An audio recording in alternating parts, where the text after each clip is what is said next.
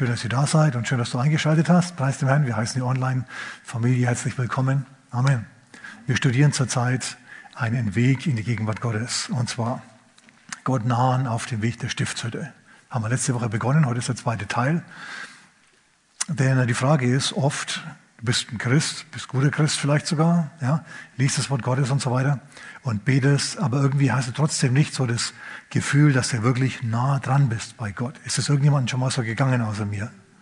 Okay, du lebst eigentlich so, wie du empfindest, du sollst leben, aber du empfindest jetzt nicht, dass da über, dir, über dir ständig jeden Moment der Himmel aufreißen könnte und die himmlischen Chöre singen könnten und so. Also so das Herrlichkeitsmoment ist noch nicht so hundertprozentig da. Ich habe mal gedacht, Herr, das ist vielleicht für den einen oder anderen tatsächlich ein Problem. Wann wissen wir, dass wir wirklich in der Gegenwart Gottes sind? Denn ich treffe, als Pastor passiert jetzt sowas, ich treffe eigentlich fast ständig Leute, die, ähm, die denken, sie sind super gut mit dem Herrn unterwegs. Aber jeder Amateur, der ein paar Tage hier in die Gemeinde kommt, der weiß, ihr seid falsch gewickelt, ihr seid auf dem Holzweg. Und das ist irgendwie echt bedauerlich. So, ich habe den Herrn gebeten und er hat mir einen Weg gezeigt, wie man wirklich feststellen kann, ob man tatsächlich dem Herrn nahe ist oder ob man sich ihm wirklich naht. Okay? Wie gesagt, deswegen war letzte Woche die Botschaft, wie ich sie gleich nochmal, woher weiß ich, dass ich wirklich, dass ich Gott wirklich nahe bin? Und heute heißt die Botschaft, wie komme ich Gott wirklich näher? Denn, wie gesagt, der Herr hat mir das anhand der Stiftshütte gezeigt, des Heiligtums im Alten Testament. Lass mir mal so sagen. Gott ist im Himmel. Wir sind auf der Erde.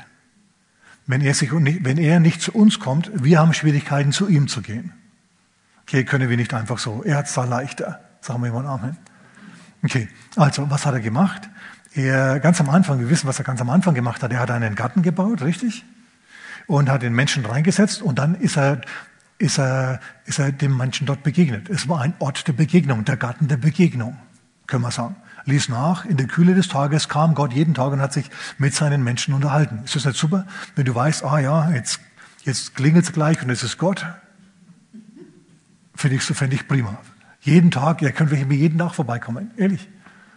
Ja, ja jetzt klingelt es gleich und es ist der Herr. Kling, kling, Eva, magst du bitte auf? ja, super.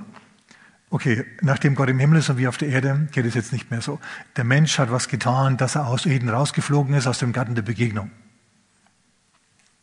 Und Gott hat sogar Cherubim, sag mal Cherubim, ja, Engel vor den Garten gestellt mit dem kreisenden Schwert, heißt es im Hebräischen. Kreisender Schwert wie ein Hubschrauberrotor, der ständig um diesen Garten Eden herumkreist, da kommst du nicht mehr hinein. Ja, Gott hat es deswegen gemacht, dass der Mensch nicht wieder zurückgehen kann, um dann auch noch vom Baum des Lebens zu essen. Das wollte Gott nicht, dass er macht, der Mensch. Also, jetzt haben wir keinen Ort der Begegnung mehr. Wirklich blöd. Aber im Alten Testament bei Mose hat Gott wieder einen, einen Ort der Begegnung eingerichtet. Dieser Ort heißt das Zelt der Begegnung. Weißt du, warum das Zelt der Begegnung heißt? Weil Gott dort den Menschen begegnen wollte. Finde ich gut. Ist wieder ein Areal eingezäunt, so ähnlich wie der Garten Eden. Und es ist wieder ein designierter Ort, an dem Gott dem Menschen begegnet. Und ganz am Anfang, als Israel hinausgezogen ist in die Wüste, war Gott eine Feuersäule in der Nacht und eine Wolkensäule am Tag. Sehr gut. Schau, wenn du Gott, mit Gott unterwegs bist, wenn du ihm in die Wüste nachläufst, dann kümmert er sich um dich in der Wüste. Die Wüste ist dann nicht so schlimm für dich. Die Wüste ist dann ein guter Ort eigentlich. In der Wüste ist es tagsüber heiß, richtig? Wer schon mal in der Wüste war, ich war schon mal in der Wüste Negev. Ich war schon mal in verschiedenen dieser Orte in der Bibel. Arad habe ich letzten Sonntag erwähnt. Natürlich nicht zum Halten und dort bleiben, sondern zum Durchfahren. Oder mal zum Rast machen, zum Austreten oder was essen oder so. Äh, aber man kommt an diese Orte hin und wenn man ein bisschen aufpasst, dann kriegt man das so mit. Okay, jetzt ist also ähm, die Wolke da. Die Wolke am Tag. Wolkensäule am Tag gibt Schatten. Die ist immer vor der Sonne gewesen. Und in der Wüste ist es nachts kalt. Deswegen war, die, war, war nachts die Feuersäule, die Wolkensäule eine Feuersäule. Heizung. Prima, finde ich super. Okay, aber wenn jetzt Gott in der Wolke ist, dann ist er immer noch nicht da. Unten auf der Erde bei uns hier. Aber er hat, wie gesagt, das Zelt der Begegnung eingerichtet. Einen Ort der Begegnung. Wenn du Gott begegnen willst, dann kannst du nachschauen, wie das geht anhand der Stiftshütte. Wenn dich das interessiert, dann bist du heute Abend am richtigen Ort. Preis dem Herrn. Und du hast die richtige Sendung eingeschaltet. Halleluja. Wir haben letzte Woche schon geschaut, wie es dazu geht. Zunächst einmal äh, musst du hineingehen durch die Tür in diesen, in diesen Ort der Begegnung. Der ist nämlich umzäunt. Okay, mit weißer Leinwand, fast so wie wenn es ein Gewand wäre. Hat aber vorne einen Eingang. Und dieser Eingang ist die Tür. Und Jesus hat von sich selber gesagt, wer ist die Tür? Er ist die Tür. Ich bin die Tür, niemand, äh, also ich bin die Tür zu den Schafen und so weiter. Er ist die Tür. Gut. Wenn du also hineingehen möchtest ins Heiligtum Gottes, in, das, in den Ort der Begegnung, dann musst du zunächst einmal Jesus von Nazareth in dein Leben einladen und sagen, Jesus, ich glaube, dass du lebst, ich glaube, dass es dich gibt. Komm in mein Leben und mach was draus. Was immer du willst, ich gebe dir mein Leben. Dann bist du durch die Tür durchgegangen, dann stehst du jetzt im Vorhof. Wer weiß noch, was im Vorhof als allererstes kommt? Nah am Eingang. Das ist der Brandopferaltar, genau. Der riesige, so groß ist er auch wieder nicht gewesen, ein Brandopferaltar, so ungefähr dreimal auf drei Meter, mit Rampe zum Raufgehen. Und was muss da passieren? Da werden Opfertiere geopfert. Und das Wort Gottes sagt, der im Römerbrief Kapitel 12, Vers 1, dass wir unseren, unseren Leib als lebendige Schlachtopfer darbringen sollen. Schau, im Alten Testament wurde den Tieren wurde denen die Hände aufgelegt und die Sünden über die bekannt. Und dann ist nicht der Sünder gestorben, sondern das Tier an seiner Stelle. Es wurde geopfert, das Blut wurde vergossen und der Sünder, der war wieder in Ordnung mit Gott. Aber im Neuen, das war im Alten Testament. Im Alten Testament konntest du ein Tier sterben lassen für dich. Im Neuen Testament ist es so, dass Jesus für dich gestorben ist und dir überhaupt einmal diese Begegnung mit Gott überhaupt erkauft hat, verschafft hat. Aber Gleichzeitig ist es so, dass du dich selber als deinen Leib, als Schlachtopfer Gott darbringen sollst. Ja, es ist super, dass Jesus überhaupt das alles erkauft hat, die Begegnung mit Gott, aber jetzt bist du gefragt. Okay, wir wissen noch, ich muss das jetzt kurz machen, sonst verzettel ich mich. Am, am Brandopferaltar, da, da, da gibst du deinen Leib hin, da, da tust du Buße und kehrst um von den ganzen groben Sünden, vom Alkoholismus, vom Pornokonsum, vom, vom, vom Lügen, vom Diebstahl, vom Betrug, von all diesen eher offensichtlichen Sachen. Okay, die bringst du auf den Altar und dann ist Schluss damit. Du sagst, ja, ich kämpfe da schon seit Jahr und Tag damit. Dann wird es Zeit, dass du endlich siegst. Also entschuldige, dass ich das so plump sage, aber im Römerbrief Kapitel 6, Vers 14, da heißt es, Christus hat uns, hat uns, äh, die Sünde wird nicht über uns herrschen. Hier, die Sünde wird nicht über uns herrschen, weil wir unter Gnade sind und nicht unter, unter Gesetz. So Gott gibt dir Gnade, um deine Sünde zu beherrschen. Aber du, dreh dich mal zu deinem Nachbarn und sag du. Du. Ja, sollst deinen Leib als lebendiges Schlachtopfer darbringen. Das kann am Anfang ein Gezerre sein, ich gebe es zu, das kann, ein, das kann mühselig sein. Aber irgendwann bei mir mit dem Rauchen zum Beispiel war das endlich nach sieben Wochen. Drogen ging viel schneller. Verschiedene andere Sachen war ein bisschen so eine Sache, aber der Herr hat mich zum Schluss befreit von, von allem. Okay? Und es ist wunderbar, wenn du frei bist, wenn du frei bist, wenn du nicht mehr gebunden bist an irgendwas. Es ist richtig gut. Amen. Ist sonst noch jemand frei hier drinnen, der das bestätigen kann? Halleluja. Ja, es ist ein wunderbares Gefühl. Es ist richtig gut. Du bist frei von Süchten, du bist frei von Bedrängnissen, von Zwangsgedanken, von allem Möglichen. Dein Trieb spielt nicht mehr blöde Kuh mit dir, sondern es ist, es ist, es ist alles okay. Es, es geht. Und dann geht's weiter. Die nächste Einrichtung ist der, ja, das Waschbecken, auch aus Bronze. Und äh, dieses Waschbecken stellt, stellvertretend für das Wort Gottes. Macht das jetzt alles ganz kurz. Ist das Wort Gottes. Da haben sich die Priester die Hände und die Füße waschen sollen drin. Das war das Wort Gottes. Im äh, Epheserbrief Kapitel 5, Vers, Denkvers, ich muss noch nachschauen, ich habe es mal aufgeschrieben, pass mal auf. Nee, das steht woanders in meinen alten Notizen, die habe ich jetzt natürlich nicht dabei. Auf jeden Fall heißt es irgendwo ab Vers 23 da hinten, dass ähm, Christus die Gemeinde heiligt durch das Wasserbad im Wort. Das Wasserbad in was? Das Wasserbad im Wort Gottes. So, du füllst also, du wäschst dich mit dem Wasserbad von Gottes Wort. Du prüfst, was der Wille Gottes ist, anhand von Gottes Wort. Schau, diese Dinge, ein, ein, ein, ein gekreuzigter Leib sozusagen und ein Interesse am Wort Gottes, sind absolut wichtig, wenn du ernsthaft Gott nachfolgen willst. Wenn du ernsthaft Gott nahe sein willst, dann muss die Bibel eine Rolle spielen in deinem Leben. Dann muss das Wort Gottes eine wichtige Rolle spielen. Du musst das Ding lesen und zwar mit dem gläubigen Herzen. Okay, ganz wichtig. Schau, diese Dinge, die haben was mit, mit Sterben, mit Tod zu tun und daher was mit Heiligung, mit Absonderung für Gott. Das, waren, das war Bronze. Der Altar war mit Bronze überzogen und das Wassergestell war, das Waschbecken war aus Bronze. Bronze steht für, für Gericht und steht für Heiligung und diese Dinge. Aber jetzt müssen wir das endlich lassen, meine Güte, und weitergehen. Wir gehen jetzt also vors Heiligtum. Das ist das Nächste. Altar haben wir hinter uns, Waschbecken ist hinter uns, wir haben jetzt saubere Hände und Füße, unsere Taten sind sauber, unser Wandel ist sauber. Wir gehen an bestimmte Orte nicht mehr und wir tun bestimmte Sachen nicht mehr. Das ist alles gut. Jetzt stehen wir vorm Heiligtum, vor dem Zelt. Draußen, wie gesagt, scheint die Sonne und wir nehmen die Informationen durch das Licht der Welt wahr.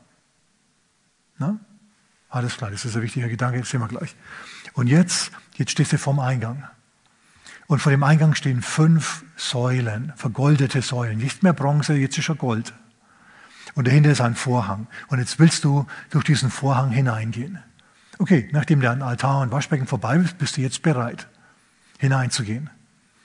Und wofür stehen jetzt diese fünf Säulen? Fünf, da stehen fünf Säulen, die, wie gesagt, den Vorhang halten. Diese fünf Säulen, ihr Lieben, sind die fünf Dienstgaben.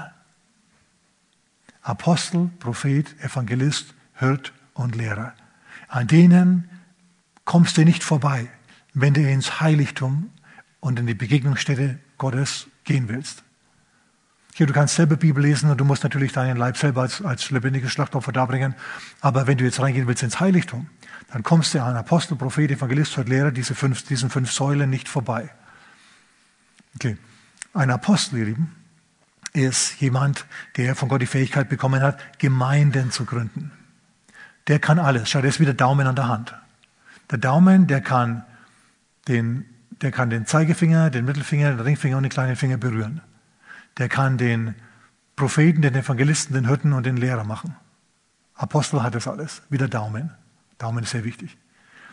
Apostel sind meistens Pastoren, die sind die Pastoren ihrer Gemeinden, aber die sind überregional wirksam. Also deren Wort wird gehört und die, wenn jemand einen Rat braucht, dann geht er zu denen. Okay, nicht zu irgendjemandem, sondern zu denen. Ein Apostel. Apostel kann sein, dass der nur eine oder zwei oder drei Gemeinden gründet. Ähm, kann sein, dass er wie Paulus von Ort zu Ort geht, um Gemeinden zu gründen. Aber der hat es drauf. Wenn er weggeht, dann gründet sich da wirklich eine Gemeinde und die gibt's dann und die bleibt dann. Das ist eine Gabe von Gott. Der, der Zeigefinger ist der Prophet, der deutet nach oben, auf den Herrn. Machen die Propheten immer. Der Evangelist ist der Mittelfinger, der ist der längste, seht ihr das? Der ist der längste, der streckt sich aus zur Welt. Und der Ringfinger ist der Pastor, der ist mit der Gemeinde verheiratet. Ne? Und der Lehrer, das ist der, mit dem die meisten anfangen. Als Bibellehrer Paulus hat so angefangen und andere auch. Äh, der, der, der lehrt und der hat natürlich auch eine wichtige Aufgabe. So, der lehrt. Apostel, Prophet, Evangelist, Hirt und Lehrer. Das sind im Gegensatz zu Papst und Kardinal und Erzbischof und Bischof sind, sind es von Gott eingesetzte Ämter. Die kann kein Mensch einsetzen. Versteht ihr? Du kannst nicht sagen, du bist jetzt mein Apostel oder so. Vergiss es. Entweder du bist es oder du bist es nicht. Ja, oder wenn du sagst, ich bin ein Evangelist, ja, führst du dann Menschen zu Jesus? oder wenn du sagst, du bist ein Prophet, hast du dann schon mal was vom Gott gezeigt bekommen und ist das dann auch passiert?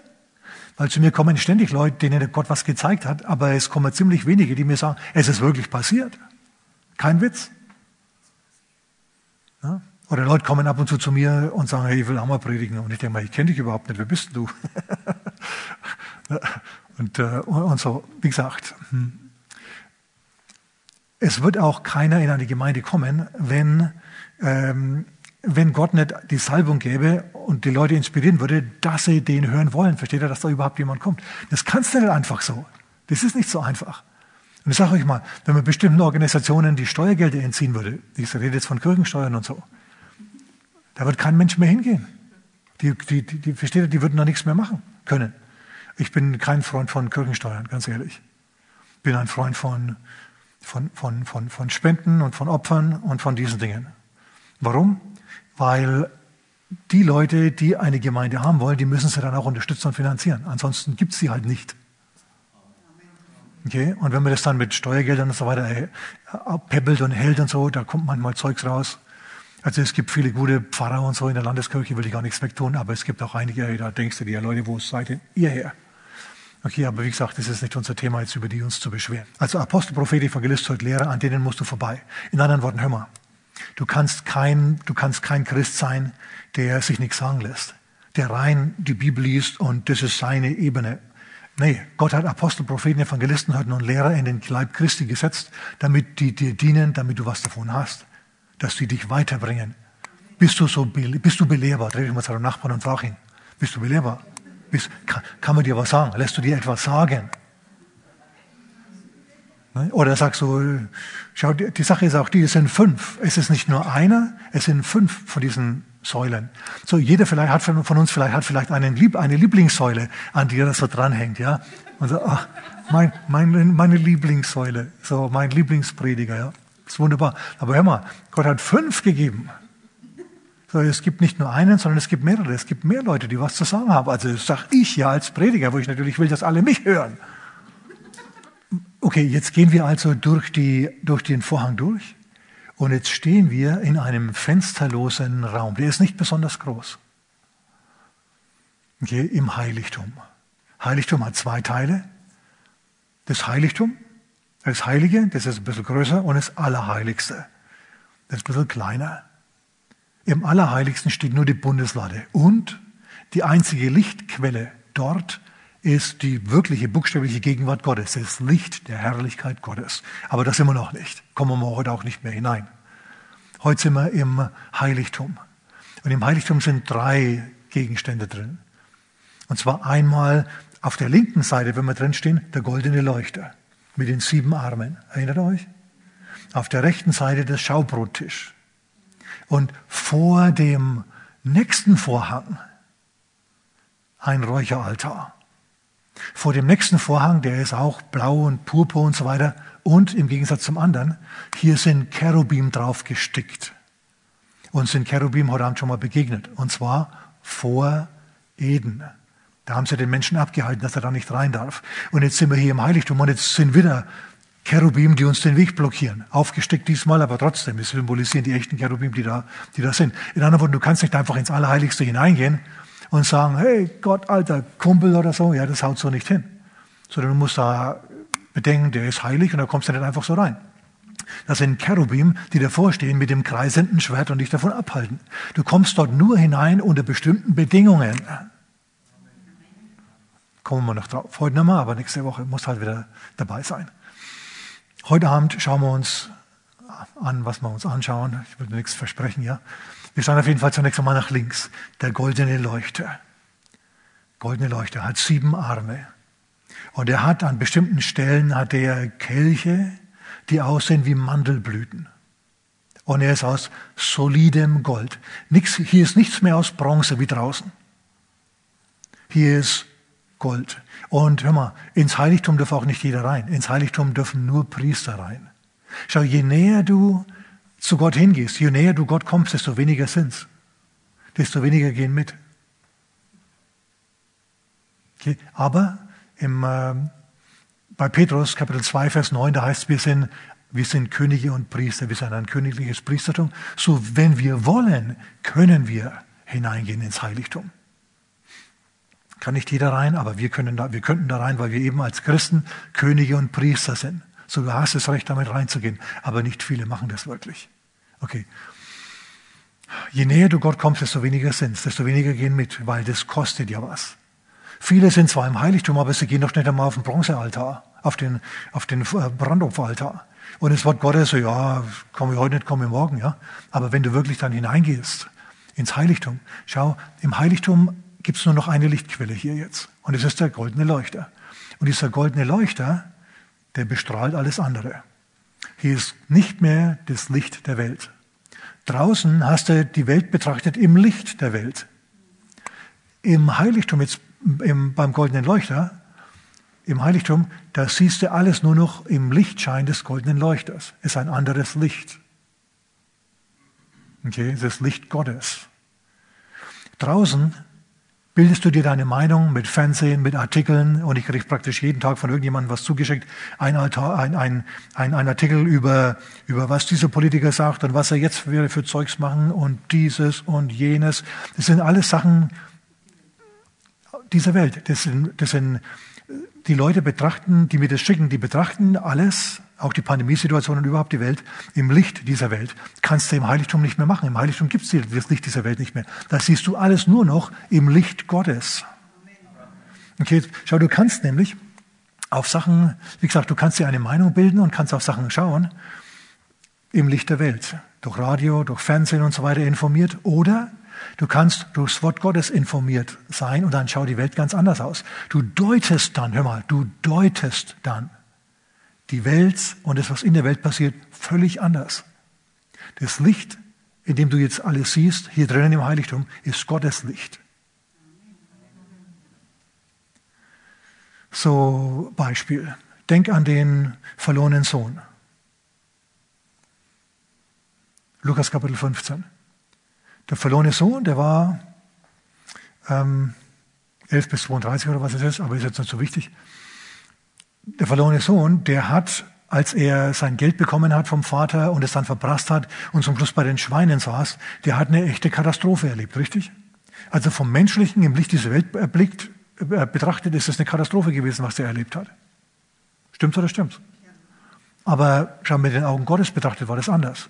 Denn diese Katastrophe, die hat ihn dazu bewegt, in sich zu gehen, zu sich zu kommen und zum ersten Mal richtig das Verhältnis zu seinem Vater auf gesunde, gute Beine zu stellen. Schau, wenn du nämlich zu deinem Vater gehst und sagst, Vater, du stirbst nicht schnell genug, bezahl mir gefälligst mein Erbe aus, mir geht's nicht schnell genug. Das ist ziemlich, du hast eine schlechte Beziehung zum Vater. Amen. Gut, also wie gesagt, alles katastrophal. Aber jetzt geht er in sich und er geht zum Vater zurück. Und er sagt, Vater, ich bin nicht mehr würdig, dein Diener, dein, dein Sohn zu sein, mach mich zu deinem Diener. Langt. Ich bin gar nicht mehr anspruchsvoll jetzt hier. Sei so gut. Und der Vater, der nimmt ihn sofort wieder auf, ja, und küsst ihn links und rechts, gibt ihm wieder was anzuziehen. Ja, wie ein Adam, der wieder zu, zu Gott kommt, der kriegt wieder was anzuziehen, der wird, schon die, die Beziehung wird repariert. So im Natürlichen ist viel Geld kaputt gegangen, da war eine Katastrophe. Gleichzeitig aber geistlich betrachtet war das ein Segen, war das heilsam. Könnt ihr das nachvollziehen? Schau, genauso kannst du auf die Pandemiesituation und die politische Situation blicken und du kannst sagen, eine Katastrophe, eine Katastrophe, die ruinieren die Wirtschaft und überhaupt und die Leute, die waren so ängstlich. Stimmt alles, völlig richtig. Gleichzeitig, hör mal, gleichzeitig ist es aber so, dass viele in sich gehen und zurückfinden zu Gott. Wir kriegen da ja immer wieder Zuschriften diesbezüglich. Ja, hab zum Herrn gefunden, hab zu Gott gefunden. In dieser Zeit jetzt habe ich zu Gott gefunden und so. Wäre nicht passiert, wenn alles weitergegangen wäre wie immer. So, wir als Christen und ich als Prediger, ich als Pastor, schaue auf die Pandemiesituation völlig anders als jemand anders, als, als ein Mensch der Welt. So, von daher, wisst ihr, habe ich es jetzt gar nicht so eilig zu sagen, Herr, mach Schluss mit allem, weil der Druck, der bringt jetzt die Leute dazu, zum Nach nachzudenken und dann sich vielleicht doch zu Gott zu bekehren. Natürlich will ich eigentlich, dass es alles aufhört und zwar sofort. Aber gleichzeitig ist es trotzdem so, dass es, dass es für viele, viele ein Segen ist. Für viele ist es eine Katastrophe, völlig klar. Aber für manche, für viele, viele ist es eben doch auch ein Segen. Sie sind zum ersten Mal damit konfrontiert worden, dass, dass, äh, dass, dass heute eines gilt und morgen was ganz was anderes. Dass heute eines, eines richtig ist und, und, und, und ein, drei Tage später genau das Gegenteil. Ja, die Leute sind verwirrt, die Leute sind hin und her geworfen, die Firmen gehen vielleicht kaputt. Und wo gehen sie hin? Zum Schluss gehen sie eben doch zu Gott und sagen, vielleicht gibt's doch mehr, vielleicht gibt's doch einen Anker für die Seele. Und diesen Anker, den gibt's tatsächlich und der hat einen Namen, der heißt Jesus. Schau, so wir betrachten also die Welt ganz anders als, oder wir betrachten die Umstände und die Situationen, wir beurteilen diese Sachen als Christen im Licht der Bibel vollkommen anders als andere, als Menschen der Welt. Merkst du jetzt, was ich raus will? Wir haben hier ein anderes Licht, ein anderes Licht. So frag dich mal selber, was informiert dich? Das Licht dieser Welt? Die Presse, Fernsehen? Oder das Wort Gottes? Oder das Wort Gottes? Und da brauchst du dann halt Nerven dafür, weil, wie gesagt, Gott möchte, dass wir in Ewigkeit gerettet sind und nicht jetzt für eine kurze Zeit alles gut und bequem haben, aber dann verloren sind in Ewigkeit. Du, Gott ist in der Lage, das Boot so dermaßen durchzuschütteln, dass wir die Schuhe verlieren. Ja, wenn das hinterher, wenn wir uns dann hinterher bekehren und so, wenn sich, wenn das einen Segen bewirkt. Gott ist da viel, Gott ist da viel härter, als wir denken. Also, ich stelle das immer wieder fest. Ich denke mal, oh Herr. Aber so ist es. So, was ist jetzt also der Leuchter? Der Leuchter, ihr Lieben, das hat Jesus erklärt in der Offenbarung hinten. In der Offenbarung steht nämlich hinten in Kapitel ähm,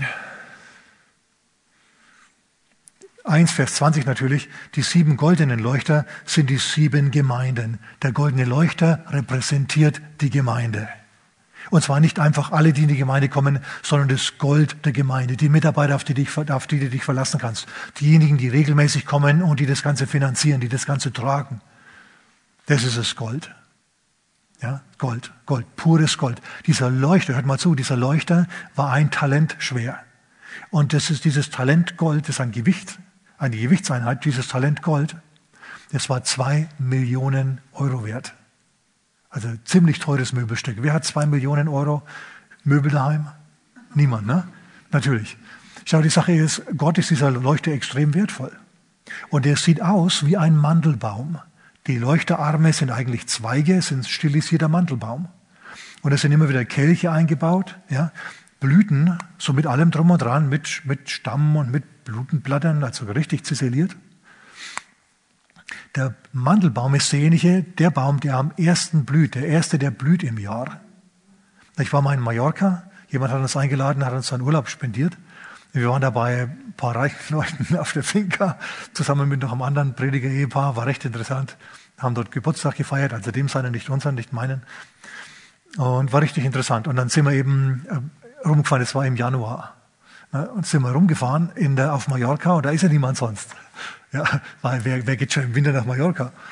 Aber wir waren dort. Baden konntest du nicht, war viel zu kalt. Aber du konntest rumfahren und die Gegend anschauen. Und die haben blühende Mandelhaine da gehabt. Mandelbäume haben geblüht, richtig prima. Oder rosa und wie sie alle da ausgesehen haben, diese Mandelbäume. Das ist der erste Baum, der blüht. Das ist, spricht von Vorherrschaft, von Vorrang, von erster Erste. Und wer ist der Erste für uns? Jesus natürlich. Und hört mal, aus diesem Mandelholz war auch der Stamm, des, äh, war auch der, der Stock oder der Stab des Hohepriesters Aaron geschnitzt. So der Mandelbaum, der spricht vom Hohepriestertum. Der Mandelbaum spricht nicht nur vom Priestertum der Gläubigen, sondern vom Hohepriester Jesus, der auch mit drin steckt. Und der Heilige Geist steckt auch mit drin, weil nämlich dieser Leuchter, deswegen Leuchter heißt, weil dort Flammen, weil dort, weil dort Lichter gebrannt haben. Sieben Stück an der Zahl. Es waren Öllichter. Und die haben Tag und Nacht ununterbrochen gebrannt. Jeden Morgen sollten die kommen und jeden Abend, und dort, um dort nachzufüllen, wie es halt notwendig war, dass es immer weiter gebrannt hat.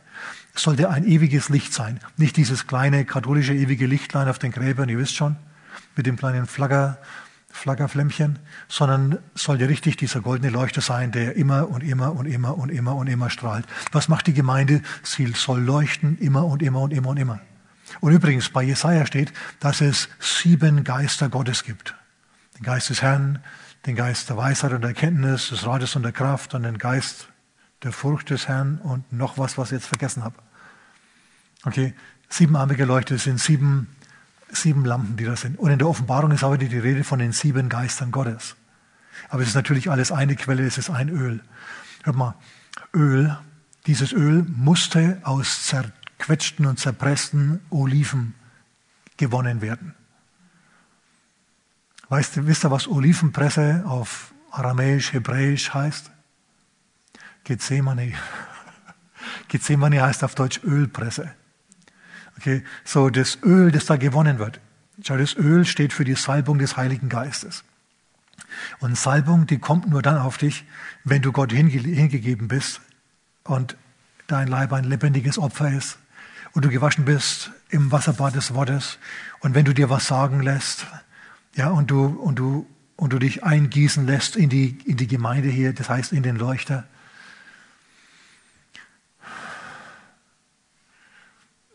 dann bist du, oder dann, dann gehörst du zu diesem Öl dazu. Ähm, wenn du Salböl haben möchtest, dann musst du bereit sein, von Gott ausgedrückt zu werden.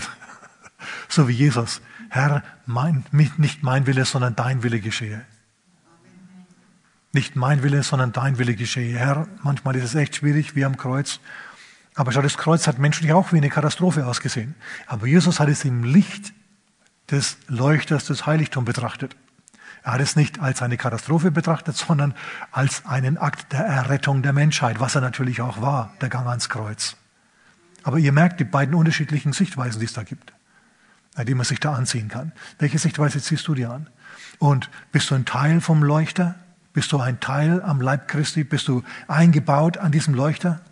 Oder stehst du nur im Licht und freust dich, dass es leuchtet? Schau, dieses Öl ist kostbar. Dieses Öl kostet manche Menschen, denjenigen nämlich, die das am Laufen halten, die dazu beitragen, die kostet es alles. Das ist richtig ein Opfer. Na, das ist, Olivenöl ist wunderbar, aber nicht für die Olive. für uns, für diejenigen, die es verwenden. Meine Güte. So, das halten wir mal fest.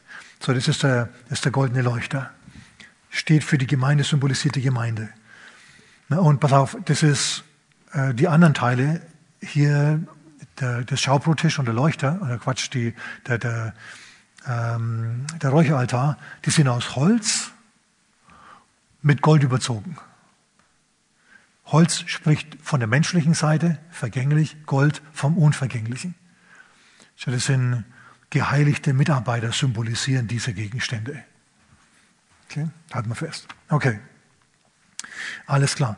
Jetzt ähm, dieser, das Licht des Leuchters. Wie, wie kriegen wir dieses Licht des Leuchters? Wie kriegen wir dieses Licht des Leuchters, dass es in unserem, in unserem Herzen leuchtet? Jetzt passt mal auf. Das kriegst du so. Dadurch, dass du Epheser Kapitel 1 ab Vers 17 betest.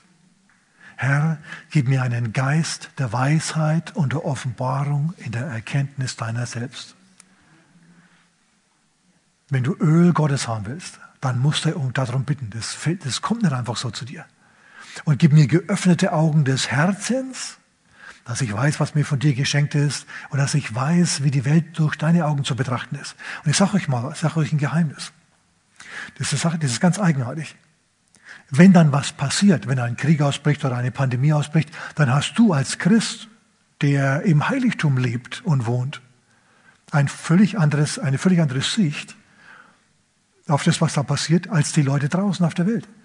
Und es kann so weit gehen, dass du nicht mehr verstehst, was denn jetzt mit denen los ist. Warum sehen die nicht, was du siehst? Du siehst bestimmte Sachen im Licht des Heiligtums mit größter Klarheit. Du kannst es einordnen. Und die, die, die, die, die sind fertig. Die Welt geht unter, die Welt geht unter. Fürchtet euch, fürchtet euch sehr. Und du denkst dir, wieso? Ja, schau, weil du eine andere Sicht auf diese Sachen hast. Aber das kommt nur dann, pass mal auf, das kommt nur dann, wenn du ernsthaft betest, Herr, gib mir einen Geist der Weisheit und der Offenbarung in der Erkenntnis deiner selbst. Gib mir erleuchtete Augen des Herzens. Das ist es, was du haben willst. Du willst den Blick, du willst die Optik des Heiligtums haben, damit du das, was in deinem Leben passiert und das, was in der Gesellschaft passiert, richtig einordnest, geistlich korrekt einordnen tust.